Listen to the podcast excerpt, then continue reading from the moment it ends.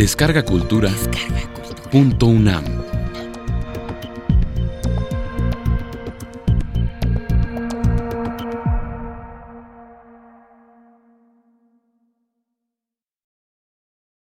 Proust y la estética impresionista. Curso impartido por la doctora Luz Aurora Pimentel durante abril de 2015 en la sala Carlos Chávez del Centro Cultural Universitario, dentro del programa grandesmaestros.unam. Módulo 2. Por el camino de Swan.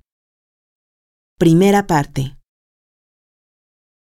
¿Qué quiero decir con la estética impresionista de Marcel Proust? En muchos sentidos es esa dimensión de En busca del tiempo perdido que conecta directamente con la pintura impresionista del siglo XIX.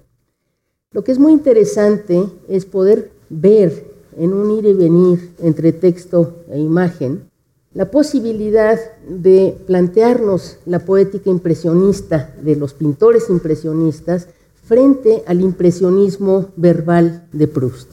¿Y qué quiere decir esto? De eso se va a tratar hoy. Tengo dos sesiones en la primera, que la he llamado Monet en el río Vivón, las descripciones de los paisajes, ¿se acuerdan que Por el Camino de Swan es un libro sobre todo de espacios? Como si fuera una Y gigantesca, tenemos la barra de la I que la constituye la rutina de la tía Leoní y después se bifurca esa y en los paseos que dan por el camino de Swan, que es el que le da el nombre al libro, y por el camino de Germán. Que nunca podemos entender estos paseos en su secuencia textual como secuencia temporal. No es que primero vayan y paseen por el camino de Swan y después paseen por el camino de Germán, sino que el texto está organizado espacialmente en estos dos caminos, pero sugiriendo la alternancia en el tiempo. Entonces, el pasaje más o menos largo que yo he elegido es del el camino de Germán. Por el camino de Germán es un camino lluvioso, marcado y señalado por el río en todo momento, y las descripciones que se hacen de ese paseo va conforme al desplazamiento de la familia, conforme van pasando por ahí. De tal manera que tenemos el tiempo del paseo, ese que se cumple durante el día y que permite a los paseantes ir contemplando los paisajes que les ofrece el río, pero no solo en un día, en un paseo, sino en un paseo a lo largo de muchos meses, a lo largo de muchos años. Esta, por así decirlo, confluencia entre un solo espacio recorrido en el paseo, que es el camino de Germán, y el tiempo que diversifica los mismos lugares por los que han de pasar una y otra vez.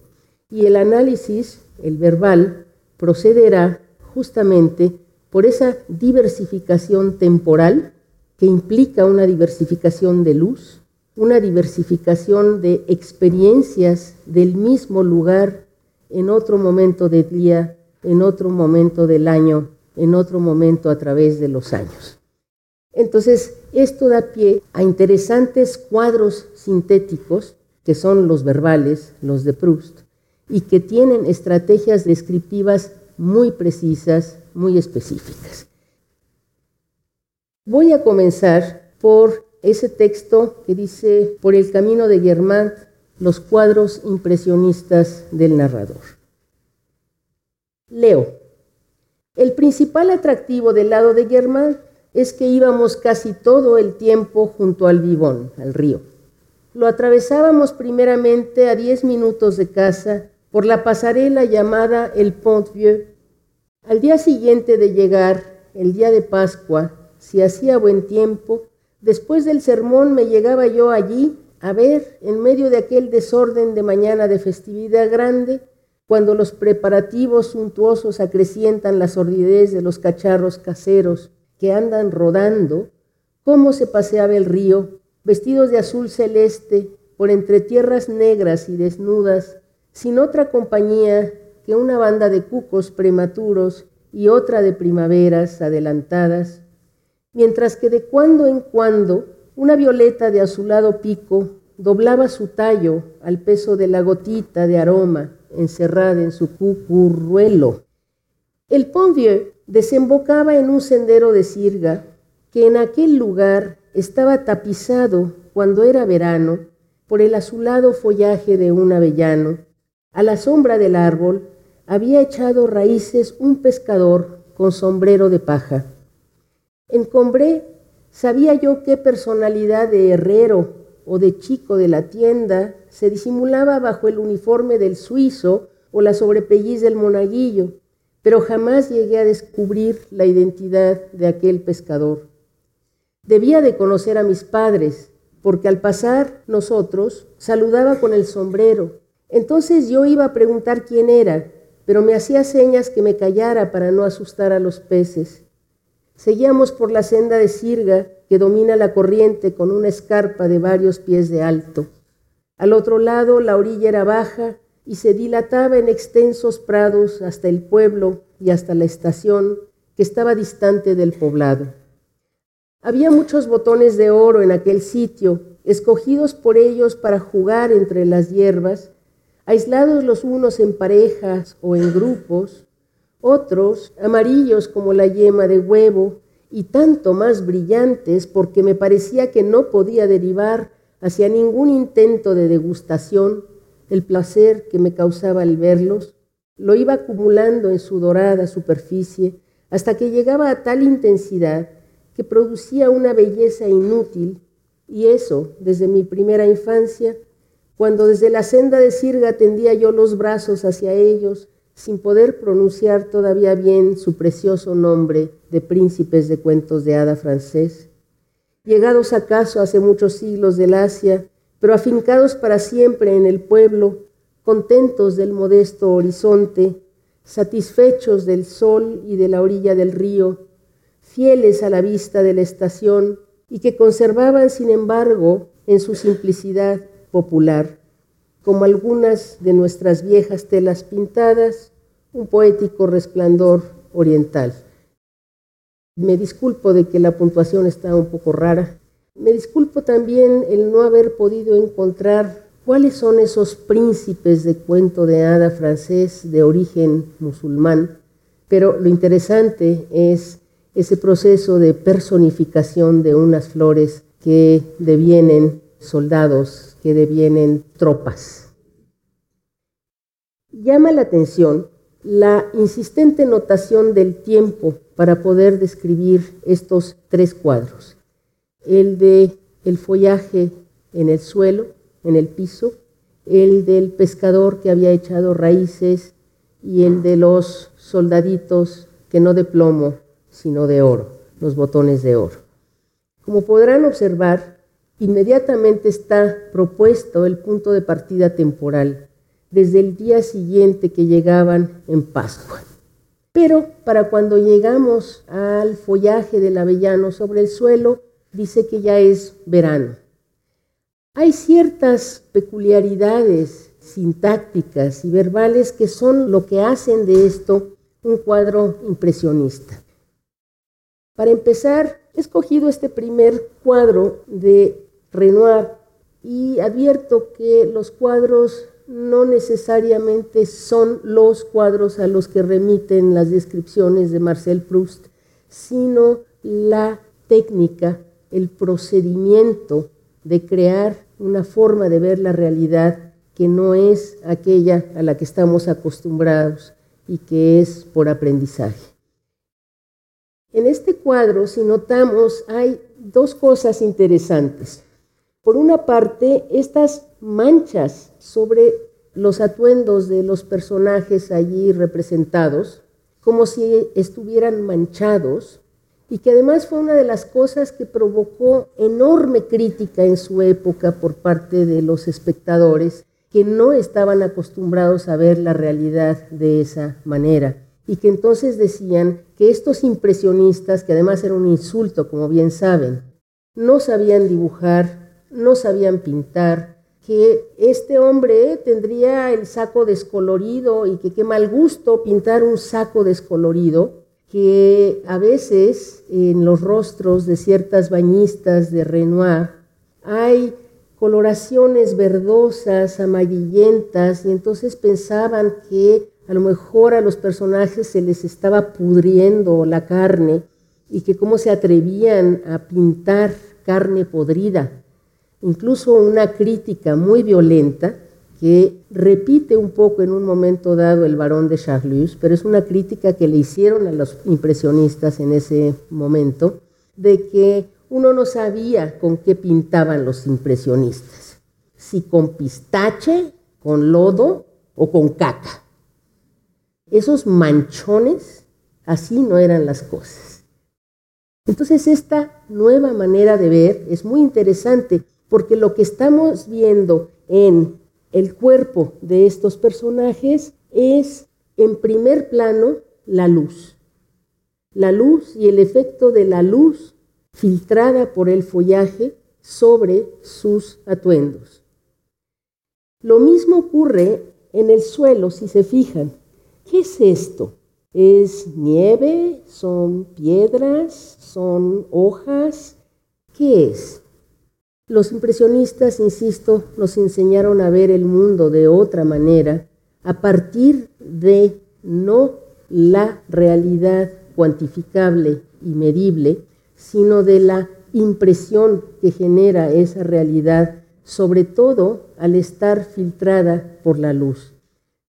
De tal manera que en el piso esta indecisión, casi podríamos llamarla indecisión hermenéutica que tiene nuestra mirada al contemplar esos cuadros, de no saber de qué formas materiales estamos hablando, hojas, piedras, nieve.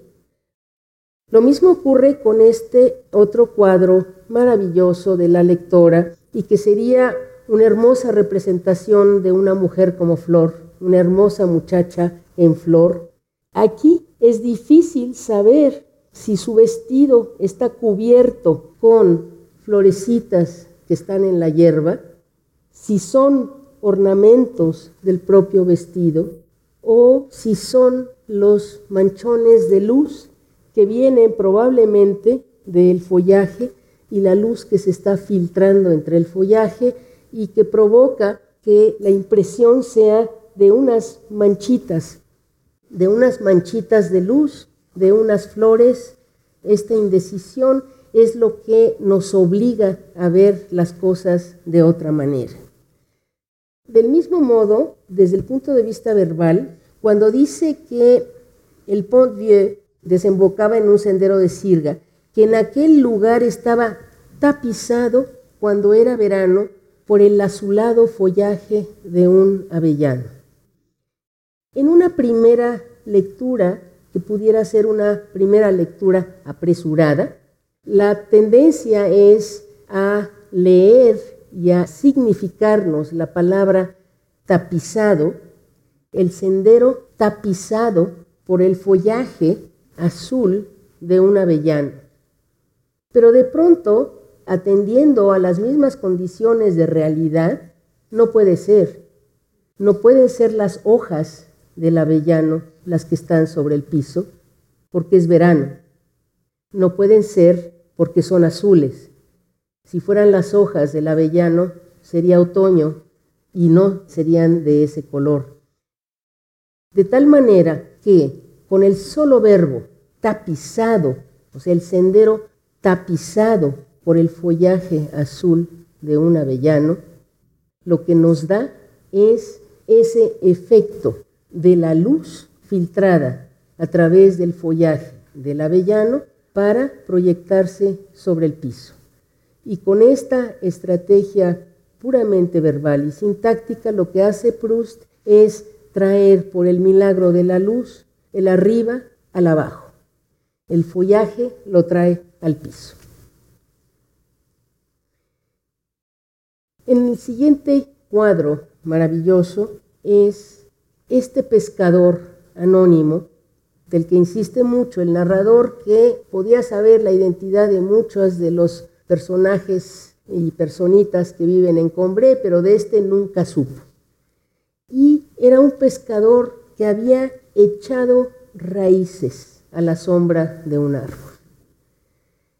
Una metáfora, cuando ya está lexicalizada, es decir, una metáfora cuando ya es tan trillada que uno ya no oye su origen material, así cuando dice uno, me dejaron plantada, uno ya no imagina raíces saliéndole a una de los pies porque el novio me plantó ahí varias horas y entonces comienzan a salir las raíces y ya estoy literalmente plantada.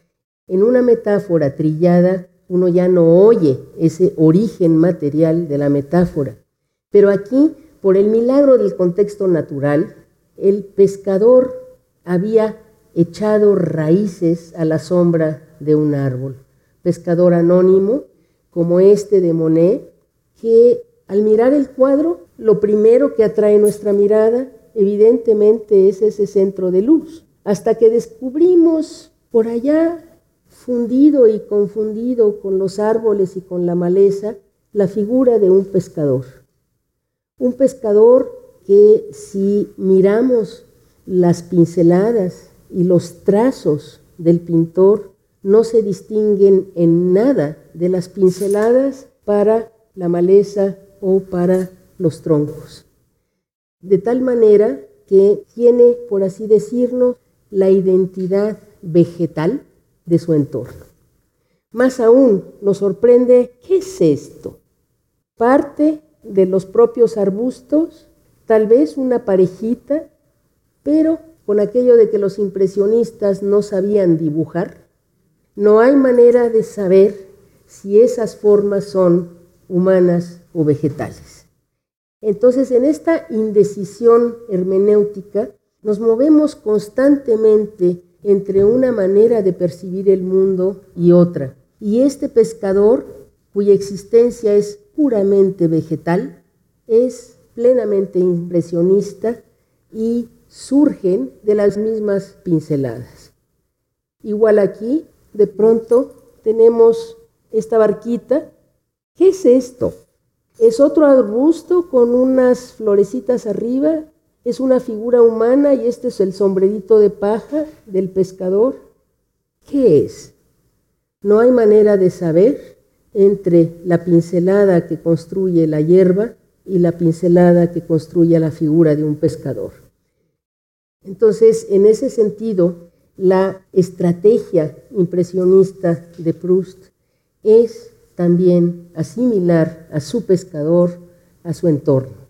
Está sentado a la sombra de un árbol y había echado raíces, no tiene nombre, no tiene cara, no tiene figura. No hay ningún trabajo de prosopografía, de decir, bueno, era alto, delgado, fuerte, moreno, nada. Simplemente tiene sombrero de pajas y echó raíces. Y en cuanto a los botones de oro, es muy hermoso pensar en el narrador pequeño cubierto de estas flores y la sintaxis que es maravillosa. Parece muy simple, pero hay una ambigüedad allí. ¿Quién juega? ¿Las flores o los niños? Es muy difícil decidir, ¿no? De que decía que, que habían salido unos niños a jugar al campo. Pero dice, había muchos botones de oro en aquel sitio, escogido por ellos, ¿quiénes son ellos? ¿Los botones o los niños? Para jugar entre las hierbas. Aislados los unos en parejas o en grupos, ¿quiénes? ¿Los niños o las flores? Es muy interesante este ir y venir entre lo floral y lo humano para significar esta interpenetración de los dos. Más allá, el río modera su anchura y cruza una finca abierta al público y cuyo amo se había divertido en tareas de horticultura acuática, criando en los reducidos estanques que allí forma el vivón verdaderos jardines de ninfeas. Ninfeas o nenúfares, en español ninfeas es una palabra un poco fea, es lo mismo las ninfeas que los nenúfares. Esta notación es muy interesante porque aquí Marcel Proust nos está dando un guiño como lectores a conectar a este horticultor que desvía el río para construir estanques como Monet. Esto fue precisamente lo que hizo Monet en Giverny. Lo que es muy fascinante aquí es que Marcel Proust no nos está describiendo los cuadros de Monet, nos está describiendo un paisaje, un paisaje que en ese mundo es real. Por ahí van caminando los padres del narrador y el propio narrador contemplando estas bellezas fluviales que están en el mismo plano de su propia realidad. Pero con este guiño al lector, hay una especie de segundo piso, por así llamarlo, una realidad en segundo grado, que es que al describir un paisaje, lo que se está describiendo son estas maravillosos nenúfares de Monet sobre el estanque de Giverny. Como por aquel sitio había en las orillas mucho arbolado, la sombra de los árboles daba al agua un fondo por lo general de verde sombrío. Y aquí comienza la serie de nenúfares de Monet, pintados siempre desde el mismo ángulo, el mismo estanque, y sin embargo con los cambios completos, casi como de mundo, que propicia la luz, que propicia la estación del año, pero siempre el mismo lugar. Entonces, esta estrategia impresionista extraordinaria es la unidad, por así llamarlo, del espacio, la unidad espacial que se ve diversificada y transformada constantemente por efectos de la luz, por efectos del paso del tiempo, ya sea el paso del tiempo de un día, el paso del tiempo de una estación o el paso del tiempo de los años.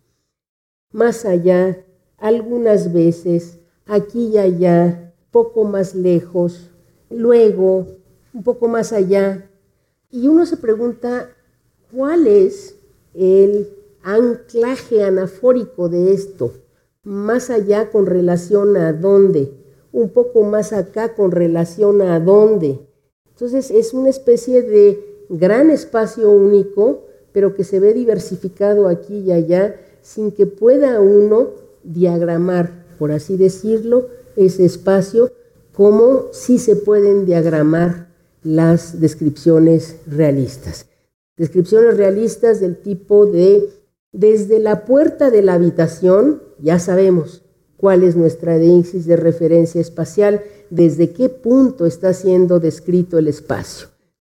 Desde la puerta de la habitación se veía al fondo, bueno, al fondo en relación a qué, a ese que describe que está parado en la puerta de la entrada a la habitación. A la derecha, todos estos deícticos, deícticos porque son palabras que no significan nada a menos que se refieran al momento y al acto de la locución.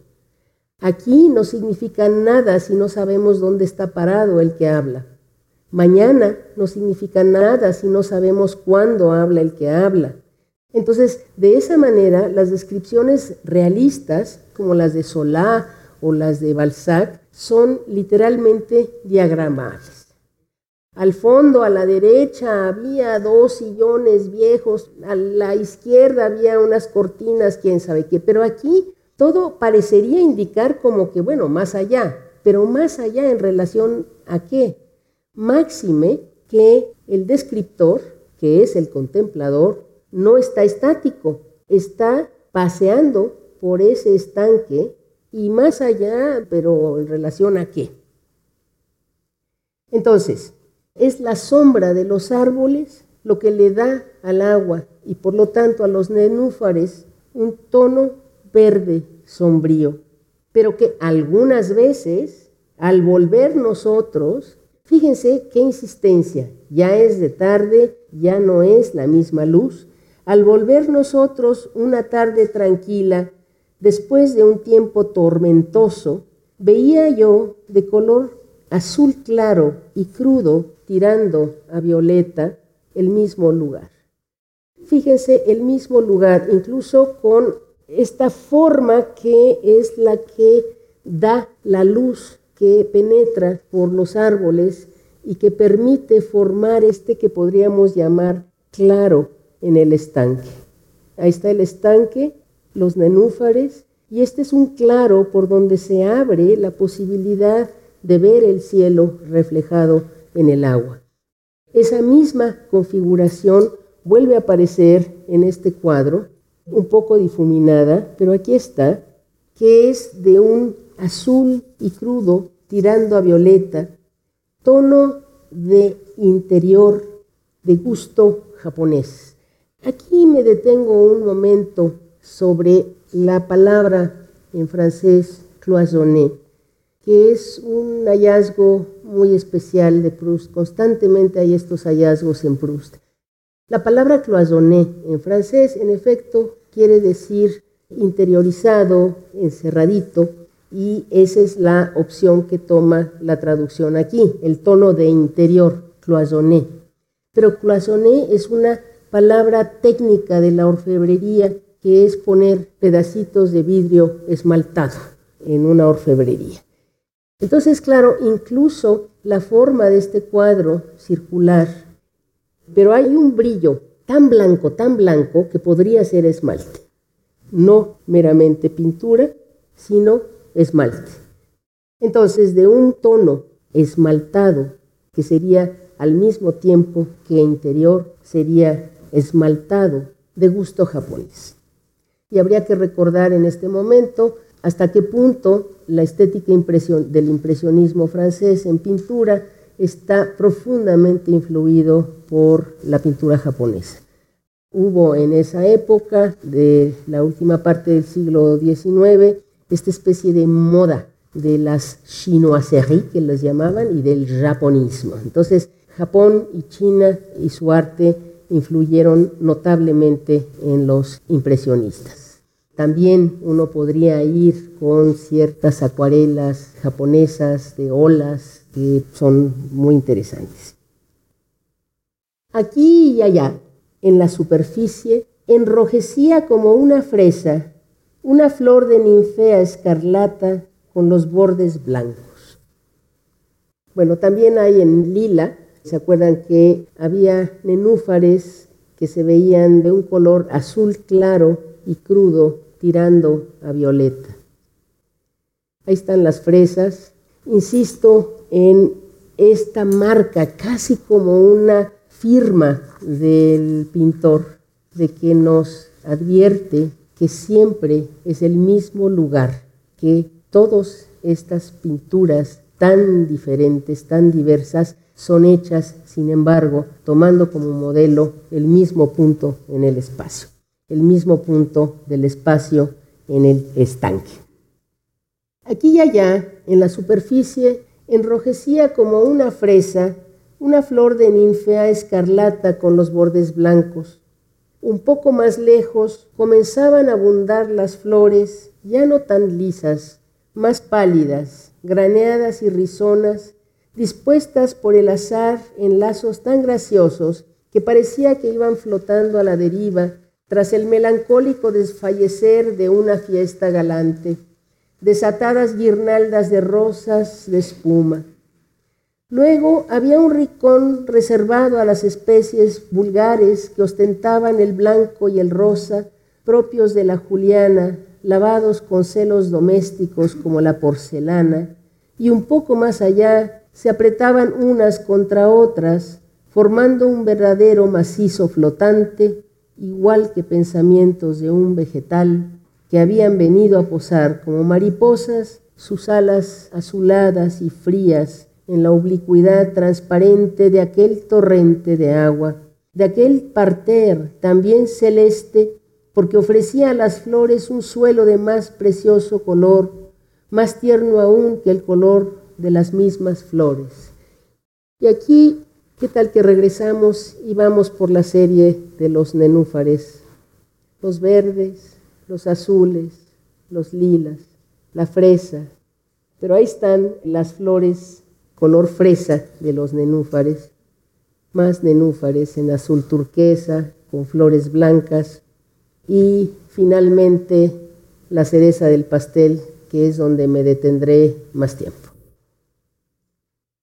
Cuando habla Proust de los macizos de flores que se reúnen, casi en la imaginación sugieren las chinampas de Xochimilco y es el mismo principio de tierra que está sobre el agua en la que crecen las flores o las verduras. Entonces, en este sentido, había un verdadero macizo flotante, igual que pensamientos de un vegetal, que habían venido a posar como mariposas sus alas azuladas y frías en la oblicuidad transparente de aquel torrente de agua, de aquel parter, ¿sí? Este parter, que sería la palabra elegante para la chinampa, pero quiero suponer que es la misma idea, empieza aquí a hacer algo que es muy interesante. Es un parter, un pedazo, un macizo flotante, pero también es celeste. Y ahí comienza a romper con las demarcaciones y las fronteras que separan el agua de la tierra, el arriba y el abajo, el cielo del agua. Entonces, un parter también celeste, porque ofrecía a las flores un suelo de más precioso color, más tierno aún que el color de las mismas flores, y ya quisiera chispear en las primeras horas de la tarde, bajo las ninfeas, el caleidoscopio de una felicidad recogida, silenciosa, inmóvil, y ya se llenara hacia el anochecer de las rosas y los oros del poniente, como un puerto lejano cambiaba insistentemente para estar siempre concorde alrededor de las corolas que mantenían los tonos más fijos, con lo más profundo, fugitivo y misterioso de cada hora, con lo infinito de cada hora, y así parecía que las hizo florecer en pleno cielo.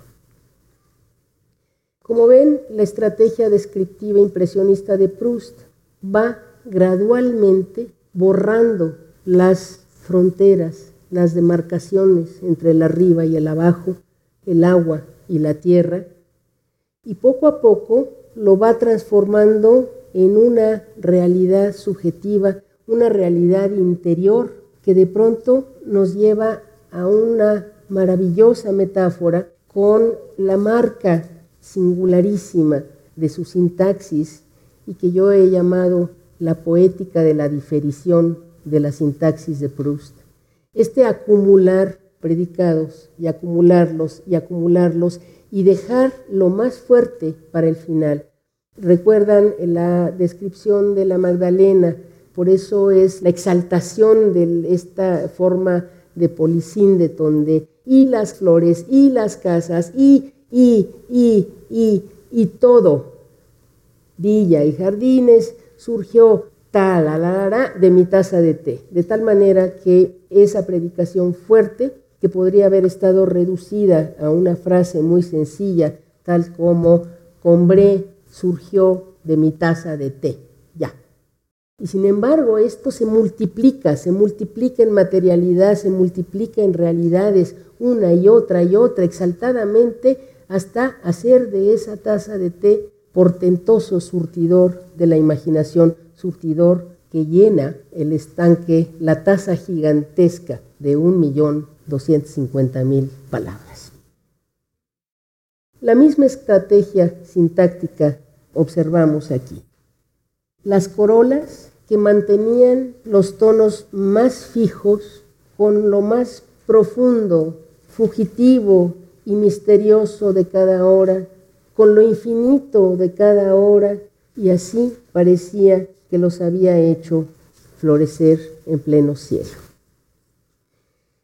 Esta que podríamos llamar descripción iterativa, es decir, en un solo acto descriptivo nos reúne muchos tiempos. No es un solo paseo, no es una sola contemplación del estanque de los nenúfares. Son muchas veces, durante muchos meses, en muchas estaciones del año, y por eso estas marcas de la iteración más allá, más acá, a veces, por las tardes, que de alguna manera reúne en un solo acto descriptivo lo que son para la galería de la imaginación muchos cuadros de Monet, como ya vimos.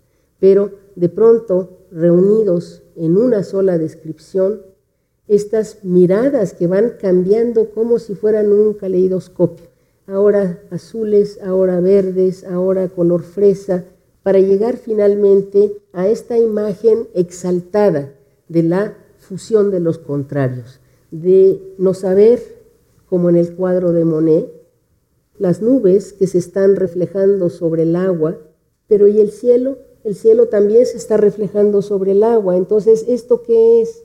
¿Es cielo o es agua? ¿Es agua real cielo reflejado, las nubes en el agua, el agua en el cielo y por lo tanto el jardín poético contemplado en el cielo.